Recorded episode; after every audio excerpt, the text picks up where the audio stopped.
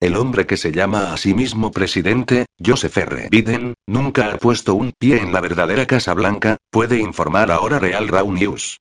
Inmediatamente después de los resultados de las elecciones presidenciales de 2020, los militares estadounidenses asumieron el control provisional de la Casa Blanca en medio de las preocupaciones de que Biden y sus aliados del Estado profundo realmente habían robado la elección. En la noche de las elecciones, mientras la ventaja del presidente Donald J. Trump sobre Biden parecía evaporarse por arte de magia, el ejército estadounidense ya estaba investigando los informes de colusión entre la campaña de Biden y el grupo de hacking patrocinado por China, Nakion, financiado subrepticiamente por el EPI.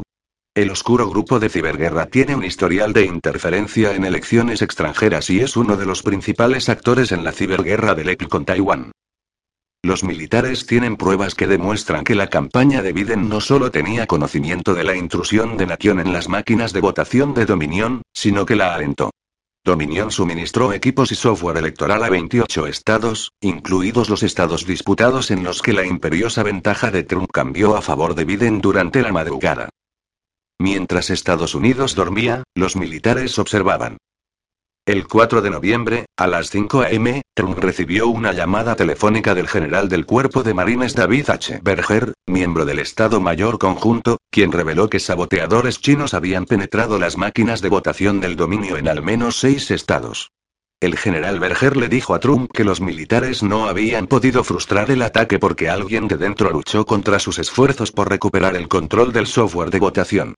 Cuando Trump pidió a Berger que consultara al jefe del Estado Mayor Conjunto, el general Marca Milley, Berger habría dicho: Señor presidente, no creo que podamos confiar en él.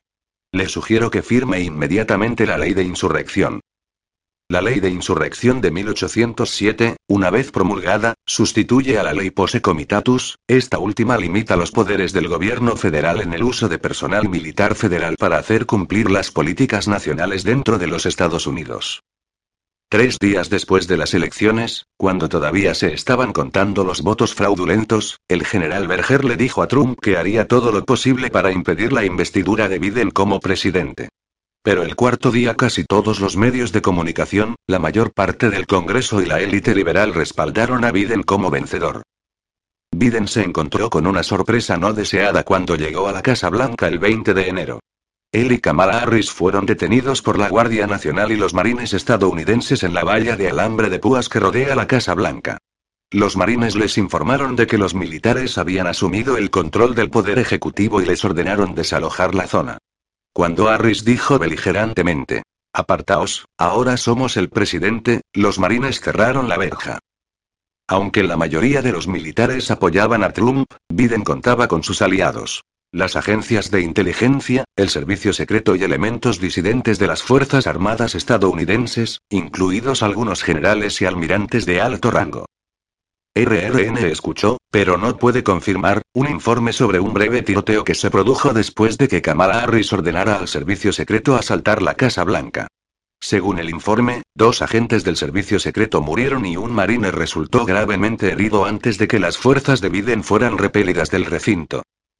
Para evitar la vergüenza y mantener una ilusión de poder, la gente de Biden urdió una treta, apoyada por sus aliados mediáticos, para engañar al público estadounidense haciéndole creer que había ganado unas elecciones justas y que se había instalado en la Casa Blanca en la fecha prevista.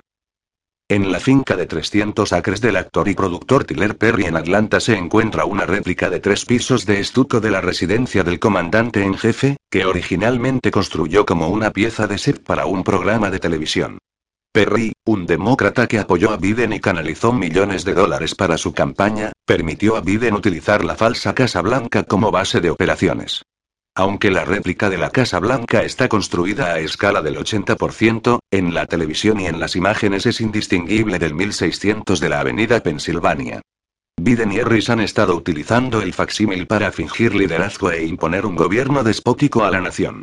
Es desde allí donde la criminal secretaria de prensa de Biden, Jen Psaki, ofrece sesiones informativas diarias para la prensa, y Biden recibe a dignatarios extranjeros. Desgraciadamente, todos los medios de comunicación, incluida la cadena Fox News, se adhieren a esta ficción perpetrada en el público estadounidense. Mientras tanto, la verdadera Casa Blanca está a oscuras. Observadores incondicionales e incluso aliados de Trump han demostrado que la Casa Blanca está vacía. En mayo, el abogado y aliado de Trump, Lin Ward, penetró en el velo del secreto colándose en el interior de la Casa Blanca para demostrar que ni Biden ni ningún miembro del personal presidencial habitaban en su interior. En cambio, las fotografías de Trump seguían adornando el ala oeste, y los papeles que llevaban su firma seguían en el escritorio resuelto. La Casa Blanca está siendo preservada para Donald J. Trump, cuyo regreso a la autoridad es inminente.